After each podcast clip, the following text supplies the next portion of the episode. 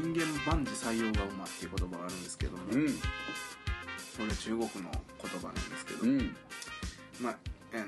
ー一応説明しますけども、はいご存知ない方のために、えー、反家ですね反家反家反家中国語中国語はいあ中国語っていう意味それそう何やそれ 人間万事採用が馬のことかなと思って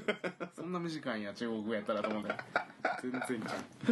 そうそうあのなんかおじいちゃんがいてですね、はいえーおじいちゃんがこう馬を飼っててうんで馬を飼ってたらですね馬まあいい馬やったんですよ、うんうんで「やったー」ってこう飼ってたわけですよ、うんでみんながこううらや羨むぐらいの馬で「おじいちゃんいい馬飼ってるね」と「そうやろ」とか言って「でこの馬大事にしてんねん俺は」とか言って「わしは」とか言って、ね「大事にしとるんじゃ」とか言ってである日その馬が逃げちゃうんですようんうんどっかに、うんいなくなっちゃうんです、うんで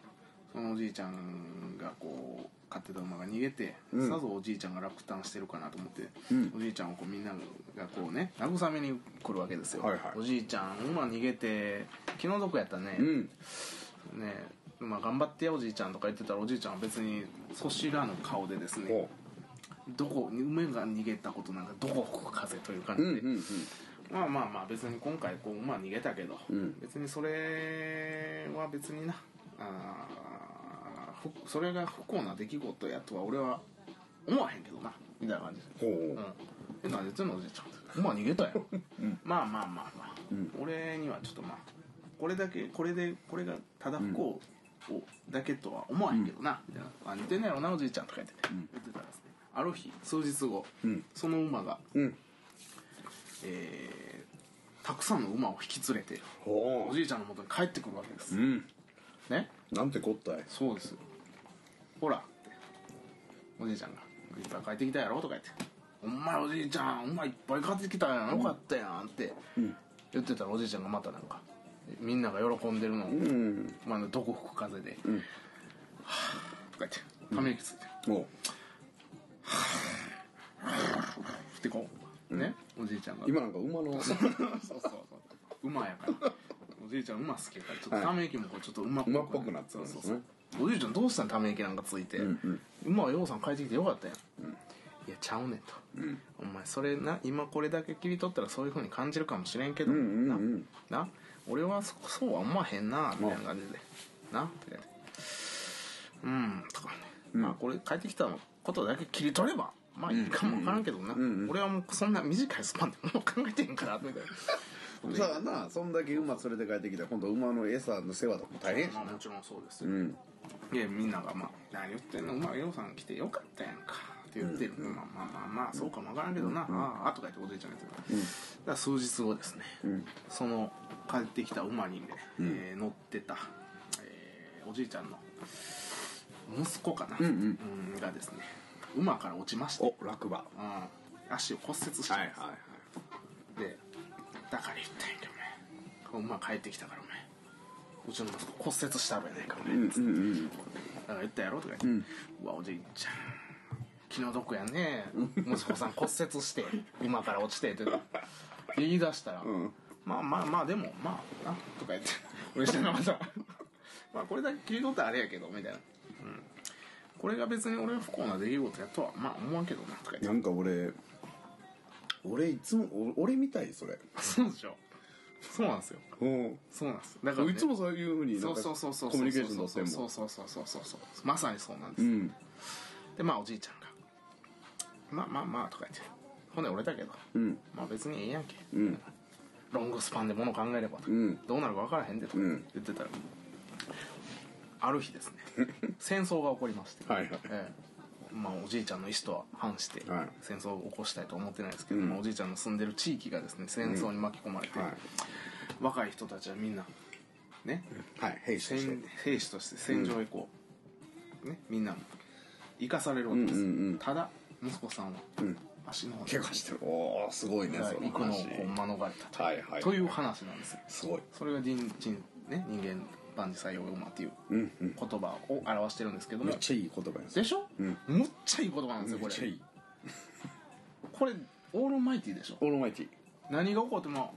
まあまあそのいいことが起こった時に使うのは別に僕まだ使わんとこというか、うんうんあんま使わんでいいかなとか思ってるんですけども、うんあのー悪いことが起こった時には、んうんまあまあ人間万事作用がうまいからとか言って「うんうんえ何それ何それ」って「いやこれはな」とか言って 「お姉ちゃん治ってる」よとかく言ってなんかそのそれの説明するのめっちゃ馬なりそうやな なんかもうさっきの落語並みにそうそうそうそうなんすかそれ六さんってお前知らんのか人間万事作用がうまいっていうふうにね説明するなるほどなるほどそういう言葉があるんですけど、はいだから要は物事っていうのが起こった時に、表と裏があるわけですよそうっすよ、うんで陰と陽がねそうそう陰と陽があって、はいまあ、ある一点からたまたまその自分の立場からものを見た時にそこだけ切り取ったら、えー、よし悪しがあるわけなんですけども、うんうんうそのよしとしてることも、ある一点から違う方向から見れば足になるわけですし、その足でやったこともよしになるというかですね、その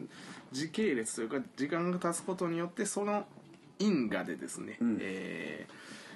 ーいいと思ってたことが悪いことに転がって、んえー悪いと思ってたことがいいことに転がる、だからまあ要はまあこんな、まあ、例えですけども、んまあ、結婚するからうん離婚するわけであって、うんうん離婚するからうん再婚するわけですよ、うんそうよ、うん、だからそういうことをもうちょっとロングスパンで物事を考えたら、んいちいち落ちないそ気持ちが、ということをですね、んえうもっと言うと生まれたから死ぬからねーそうですよ ねもちろんそうですそうですうんそれだけ人間って生まれた瞬間から死に向かってねまあ人間だけじゃなくてあのー諸行というものはいははい無常で、はい諸行無常の響きありなんていうことも はね、い皿掃除の鐘の種のと上司、えー、上司は必須の断りを表す溺れるものももう久しからずようこ覚えてんなこれこれ小学校の時なかったやつちゃうれ何でしたこれはえっとね奈良時代のこれ何でしたっけ北北条教法法隆寺いやなんかちゃうあれ法隆寺のあれちゃうかったっけこれなんかあるでしょ何やったかなまあまあ忘れましたけど忘れました失念しましたけ ど忘れたなんて言わないですよこれあの失念失念これ聞いてくれてる人はなんかこうあれあれみたいななん感とかなじでみたいな言っとけって感じですけど そうそうだからまあえー今言いたかったのはまあ諸行無常っていうのがこう引き引き合いに出したかったんですけど、 はいはいそうそうあらゆるものはもうあのーうん、同じ状態を保ってるように見えて実はもう形のあるものは形あのその形が崩れるというかそうっすよえー生きてるものは死に向かってるしうんえそうそうそうそうー物体というものはなくなる方向に全て向いているとそうで絶えず変化を続けているんですよっていうことをそうです言いたかったわけですねそうですいやーちょっとまあ生き生きと喋ってしまいましたけど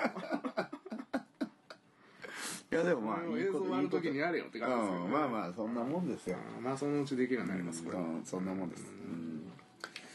うんいやーところで今何でその話になったんでした忘れました ねマカオからですよねす多分万事採用馬からですねだから怪我してとかそんなんちゃいますか忘れましたけどもういいんです過去のことはとかねまあねこれね多分ねずっと喋ってたのでまたねそれ 思い出すんですよす思い出すなんか面白おかしく喋ってますけどほんまのことですからねうんうんそうそうそうだからいちいち皆さんあのあれですよ毎日生きてて嫌なことがあってもそこだけ切り取るからそういうものの考え方になるわけですから、うんえー今こうやってラジオを聞いていて心がこうちょっとずつ今晴れてきてるうんうんのを今僕は感じてますから、うんうん皆さんの心が、えーだからねまあ元気出して頑張ってください元気やっちゅうねみたい な元気やっちゅうね それあれじゃないですかカルバールあんたやあんたあんた元気やっちゅう忙しいっちゅうまあカルワールもおっさんやからあんたもおっさんやあんたやどうせ暇なんでしょ忙しいっちゅうカルバーレ今度ラジオ出てもらいましょそうしましょううラあのライブ配信の時に出てもらいましょういやおもろいですねその時俺ピコピコハンマー持ってきますやばいですねアマゾンでポチって、もうそれほど簡単な表せ方ないですよ、うんうんものなんかねグッズとかカルバールに頼ってなんですけども、うんちょっと力を借りるということで、ねはいあうんぜひーぜひ出ていたあだのいて近所に住んでるんでねそうですね近いです別に夜中3時に電話して今電話してもそうそう来そうやけど今から来てや「いや無理やわ」とか言って最初は言ってるけど「マジでマジで」って「えほんまに?」とか言って 途中からそうそうそう「えほんまに行くのほんまにって言うの?」とか「えほんまに行くで」みたいな「あの人そんなんすか?」いやーおもろいっえすほんよまに言ねってんの?」みたいないやあの人そんなんてねあのね、まあ、あの息子のねサマ見てたら分かりますよほんまにうんあこんなんやったんやろうなと思ってうん子供の時あんなんやったうん絶対で大人なんてちょっとなんかこそうそうそうう大人の皮かぶってるだけそうそうでそうなんかねみんなねカルバールと俺が絡んでたら俺の方がね変人みたいな感じでみんな 思っあの多分思ってると思うんですけど絶対あの人の方が変人ですからねこれほんま声を大にして言いますけど、うんあの人の方が絶対変ですから俺より俺もまあ別に変じゃないとは言わないですけど絶対なんかねあの人が突っ込んでるもんやから俺のこと、うんで俺がボケて、うんねるもんやから俺がなんか変なこと言ってるわと思ってるでしょ、うんうんうん絶対あの人の方が変ですから、うんこれはもう言っときますけどマジで普通やっちゃそうそうそう俺はわざとですからボ ケはボケってそういうもんですからわざと滑稽なこと言ってるだけですかうら、んうんいやそうなのよーいやまあ変ですよ変でしょあれは間違いない、変じゃなかったら鍼灸師の先生とかならないですからねいやそんなことないでしょそんなことはないでしょ そんなことないかうらんあーいやいやいやー面白いなはい、いやじゃああのあれですよ、はいあのこの間の、ね、イベントの話するの忘れてますようんのあーそうねナイアガラナイアガラねうんナイアガラめっちゃ久しぶりに行ったんですよ僕、はいあれそうですかはそうですね確かい、にうねん、久しぶりに来て僕、は結構行ってる方ですからねうん、めっちゃ久しぶりでしたね確かに久しぶりに行ってでもその間も、うんなんかこう自分はこう熟成されてるわけじゃないですかな違うところでねそう熟成されてるわけじゃないですか、で久しぶりに行ったんですよはいならはいあのねこれはすごいと思いましたねナイアガラあナイアガラもそうやしそのそのクラブでその音楽を聴くということ、うんあれはすごいうんで特にまあなんかマニアックじゃないですかうんあのうちの弟がやってることなんで、でその周りにいる連中もやっぱマニアックになってくるし、でそのそのマニアックっていうのはさその要はファッションでやってるんじゃないよね、なんかこう追求していってるわけや何かこうその道をでで出来上がった一つのイベントとしてあって、うんであのー僕は僕でまた全然違う方向でね違うカテゴリーでこうやってるわけですそれをでそれで、まあ、久しぶりにそこに行って行った時に行って感じたのがあこれすっすげえなみたいなあの僕自身のまあ味わい方というか、味わい方のレベルも上がってるし、だから余計にこう理解が深まったというか、うんうんうん知ってか知らずか、うんチームナイアガラもこうレベルが上がってるなみたいな、そうですねうんまああの大音量でこうなんていうかねその空間、まあ、まさに空気がこううんう揺んれているわけですけども、揺れるというかまあこうお腹にあの来る感じが、んそうでね、うんそうなんですよそれでねあのすごいじゃないですか普通じゃ味わえないぐらいのこの低音楽うんがある,、うんねあるでしょ、でその時に僕ゆうたかってさっき言ったように身体操作がうるさいんで、こうね一人でね集中して音浴びてたんですよ、で音ってあの普通は耳から入るじゃないですか、だけど圧が高すぎて振動として体が浴びる、そうそうそう味わい体に振動が来るんですよね、でもねこれすごいなと思ったのが、どれだけ頑張っても胸発信なんですよ、胸うん、胸うん発信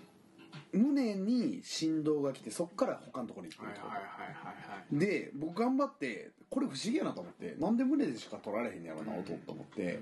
腹でも取れるはずやろと思ってなんかいろいろ操作してやってたんですよ実はで絶対腹では取れないんですようーん胸トラップなんですね絶対胸トラ マジで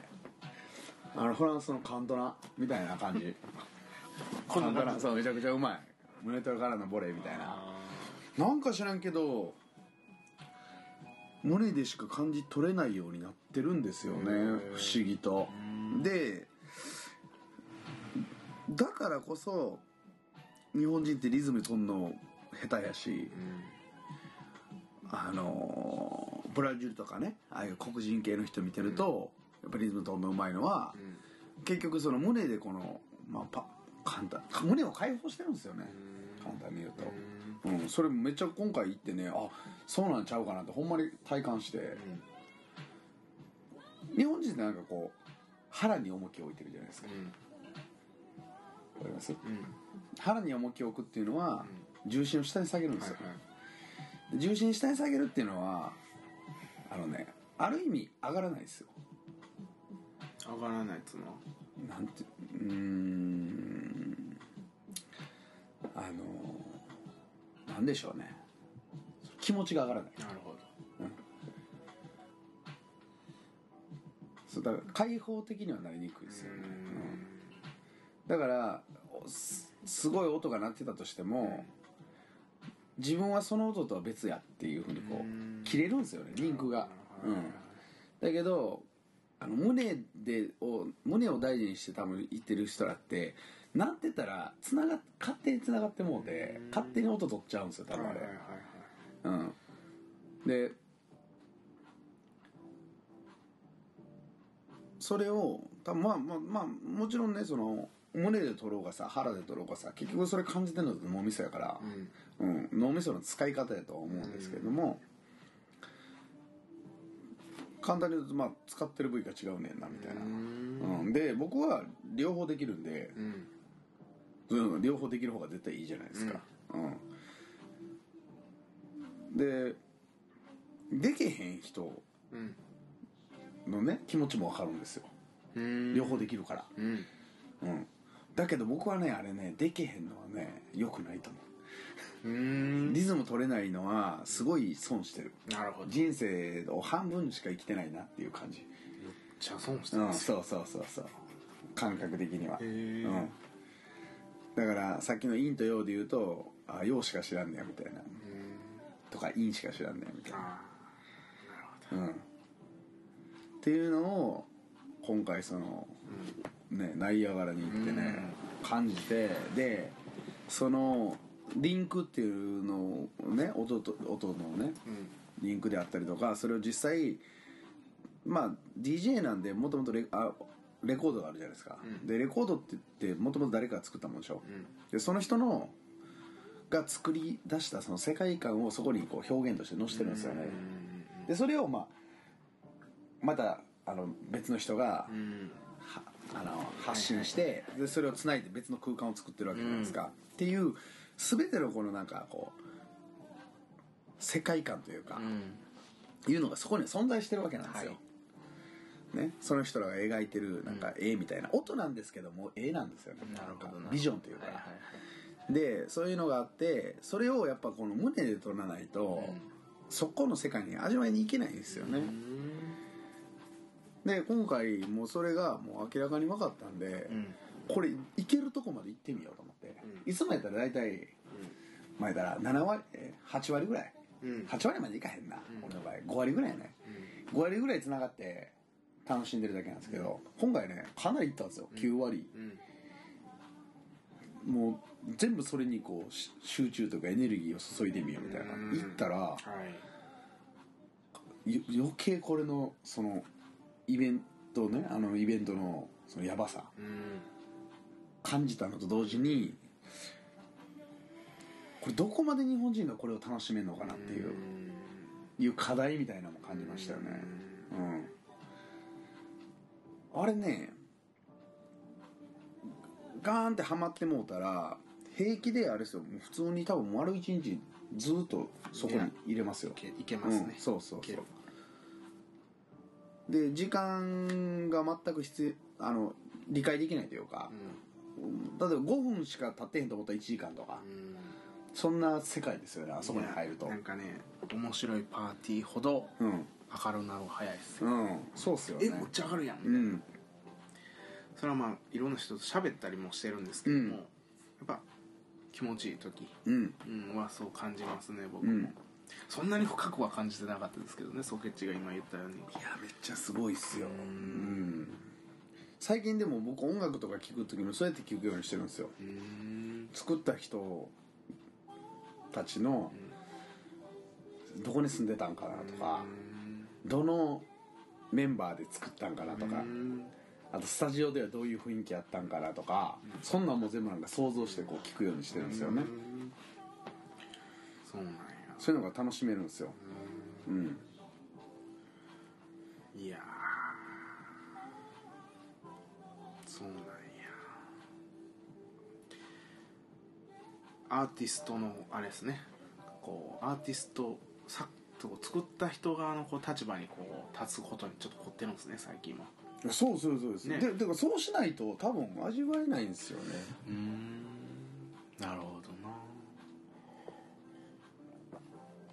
なんか、まあ今日から音楽とかこう超無機質な音楽とかってなんか聞いててもこう誰向けに作ったんやろみたいなことは思ったことありますけど、うんうんそれ以上は理解しようとしなかったですねうんううんん誰向けに作ってんねんこれみたいなのを思ってはいはい終わりでしたはいなんやこの音楽みたいなそう気持ちいいけどみたいなうんいやでもほんまね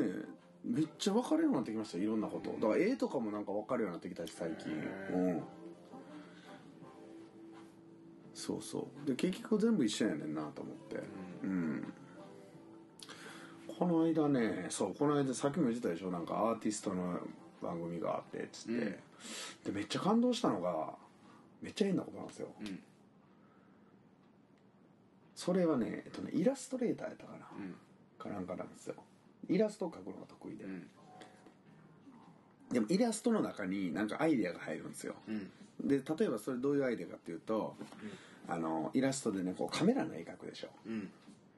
カメラの絵を描くじゃカないでメすラかねねカメラねカメラこうやってイラストなんかおっちゃんがこうやってや構えてるみたいなカメ絵ラを描いてるんですよだけどそのカメラのレンズはこのコップを使ったりするんですよどういうこと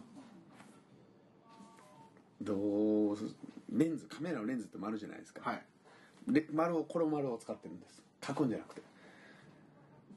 立体これだけ立体にするああなるほどなるほどわかります永にその二次元にそう3次元のものを混ぜてそうそうそうそう、っていうコンセプトでいろんなものを作ってはいいっはいはいてこれるだんけでとすけどちょっと突起してますよみたいなそうそうそうそ具体う的ですそうよそうみたいこなれっていうアイデアがいっぱいあるんですよねでそれを見た時にすごい感動して、んああそのそこそれが芸術なんやなと思って、うんで感動してた先に一個ねすごいのがあってねこうその人はコーヒー飲んでて、でコーヒーを飲んでてそのコーヒーのカップを、こう紙の画用紙の上にパンと置いた時にコーヒーの飲み残しみたいなのが下で汚れるじゃないですか、で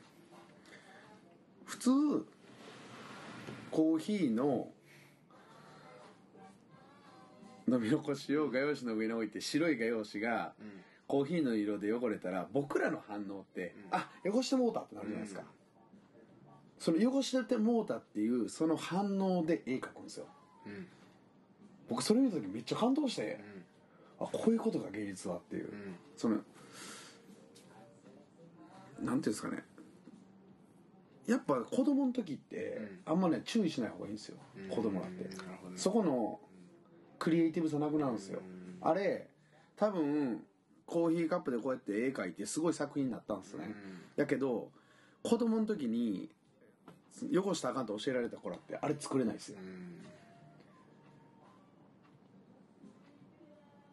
それやばくないですかうんよくわかりますううんんだから子供の時っていうのはもうほんまになんかやりたいこと好きなだけやらせてあげた方がすごいこうせ生産性が上がるというかうん想像力がこう豊かになんねやろなっていうのをはいその芸術家の作品を見た時にもうめっちゃ感じたんですようんすげえみたいな、ううんんここに人間としての価値があんねやみたいなだってそれってロボットができへんことじゃないですかうんできないですねでもそれ以外のことは全部できちゃうんですよロボットがなるほどねうんイマジネーションというやつですねそうですね、うん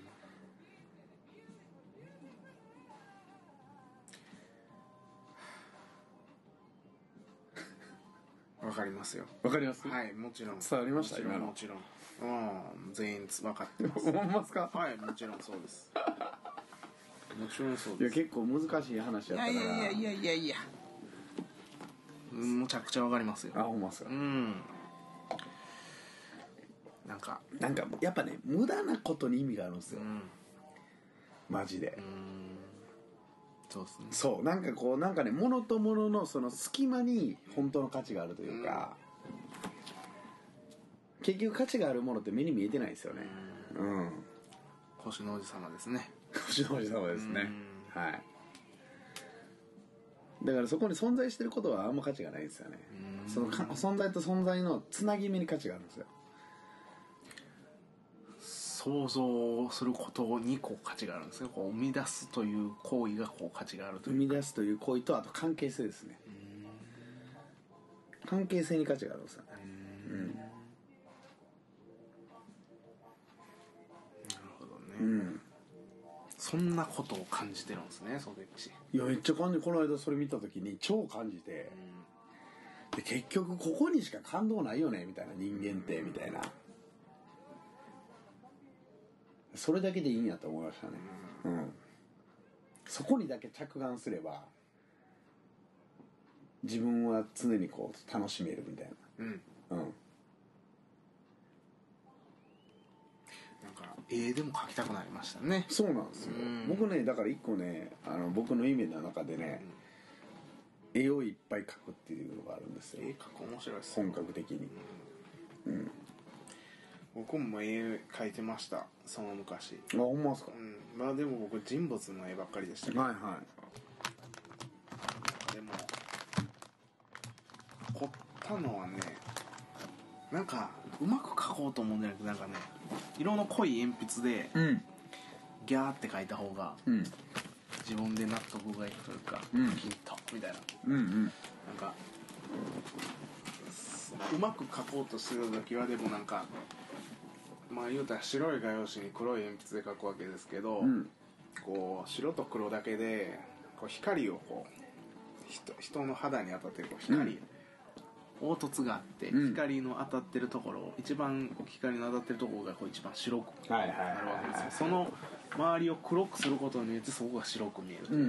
んうんそういうことに凝ってね、うん書いたんですけど、うんなんかそういうことをして書いてた時はなんかものすごくブラッド・ピットの絵を描いたんですけどその時、うんうまく描けましたね、うんその時はそう僕ね今絵の話になったから、はい僕ねちょっとねこうやって絵描いたことが書いたんですよ、うんこうやってね、うん日記書いてるんですけど、はいはいこうやってでこの絵描いた時のことを思い出したんですよ、でねこの時にね、絵描く意味ってそう今言ったのと一緒であれなんですよその僕ですのあれですよ分かった感覚ですよこれは例えば今ロックさんとこう喋ってるじゃないですか、でロこうやって今僕が見えてるここのロックの絵とかこう、部屋の感じとか書くでしょ、んでそれをなんかね書いてることには実はあんま意味ないんじゃないのかなと思ってでそうじゃなくってなんかねこれね絵描きたいなんで描きたいかって思ったかっていうとそこが素敵やったから描いたんじゃないんですよ、なんかねその時ね自分の気持ちがめっちゃ幸せだったんですよ超幸せやったからその感触が、なんとも言えないですけどただコーヒー飲んでただけなんですよ、からそこの幸せ感を記録しようと思ってそれは絵描いたんですよ、じゃあその絵見たらその時に戻れるじゃないですか,、ん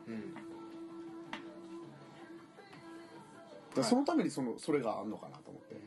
その絵には意味がなくて、うんその時の表描いた人の気持ちが大事、はいでもそれって形として残ってないから、でも僕はそこに価値が一番あんねやろなと思って、わかり ますわかりますでも写真とかとでもね似てるかもわからない写真もそうですよねねうんそうそうそ撮ったうそう時のことをこうパそッうとそうそうかこの時ああやったな、うんあの時こうやったなみたいなねあーなるほどその、うんでもどうなんやろな写真よりこ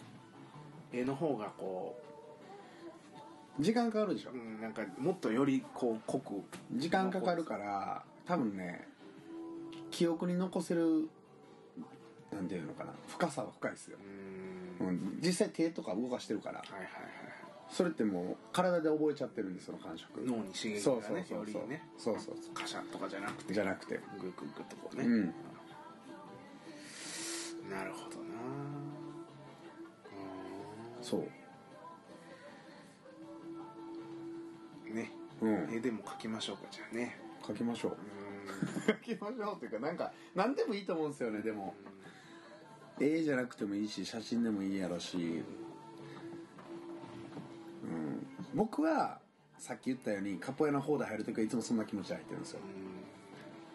ーん自分がやりたいとかそんなんじゃなくて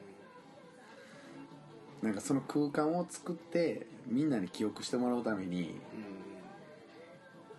うんやってるんですよね良かれと思ってやってるんですねそうなんですよなんかこうみんなのこうさっき言ったみたいにそのやっぱその超こうき気持ちいいとかさうんなんか今すごい心地いいとか、 なんかめっちゃ感動したとか、そういう気持ちってこう一番いいじゃないですか、うんでそれっていいもんやからシェアしたくないですかしたいしたい でしょしたいじゃないですかでそのそれをシェアするために僕はホーダーの中入ってるんですよあーシェアかうんなるほどね、うんまあ、でもシェアみんながねそういう気持ちで少なからず、うんあシェアやったんかとこう今頃こう気づいてるかもわからないですけ どそうあシェアあ確かにそうやわってこう、うんみんな思ってると思いますよ、うん今、うん、なんかあこれがシェアかみたいな、んほんまあのフェイスブックでシェアしてたけどなんとなくうんもっとこっちの方がシェアやなみたういんうな、んうんそうそうそうそうねそうそうシェアって共有やんみたいそなうそうそうそうほんでそ共有っのてこういうことやんそうなんですよほんでそのシェアするときに、さっきの僕の話に戻るんですけど、はいやっぱね胸で撮ってほしいんですよあプロフォーラムまたそうでそこで胸で撮れてない人はシェアできないんですようーんあの繋がってないんで、うーんこっち側がいくらその気持ちをこう出して、んこうなんかまエネルギーとしてこう出してても、それを受けフィルターがかかってて入らないんですよね、胸じゃないとそう胸じゃないと、うーんだって単純な話で例えばさピカソの絵をさ1億で買う人もいればさ、100円で買わへん人もいるわけやそうですねんでしょそうですねそれと一緒じゃないですかそれって1億出してでもその感動を買う人と、別にいくらただでもらうっつっても別に分からんからいらんっていう人がいるわけじゃないですか、だけど後からそれがピカソって知ってからみんな欲しいって言うでしょ、それそれ順番逆じゃないですか、逆ですうね、ん、価値が出てからそれが理解できるっていういや理解できてないんか 価値があるあるんやろっていうまあまあまあまああの、うん物差しとしては全そうそう然そう違うところでそ測うってそうまそうすよねそうそうそううん感情にこう物を言わしてないというかそうそうそうだからそれぐらいやっぱり受け取る側の状態っていうのは重要なんでううん、んやっぱ受け皿だからもったいなくないですかさっき言ったみたいにそれ開いてないとその場にいてんのに繋がってないってことはシェアできてないってことは、さっき言ったように僕の感覚で言うと人生の半分しか得してないっていうあなるほどだって見え方同じとこにいてても見え方違うじゃないですかえまあ分からへんのそうそうそうみたいなそうそうそうそうそううん確かにねそれなりの、まあその場に自分がいるってことはそこまで来るのに、まあ、それなりの時間とエネルギーを使ってきてるわけですから、うんそうまあそれはみんな一緒でうんどれだけ得るかはうんあなた次第ですからってそ感うじでですすねそうですそうですそうですまあ、感じることが全てというかそうそうそうあーそう考えたらあれですね一時たりともぼーっとしてる時間はないですねいやないっすよ、そんなねなんかマジであのーこの間も木曜日も言ってたんですけど、んあのねはい多分ね、うんいっちゃん重要なんじゃないかなあのね五感鍛えることなんですよ、五感うんうん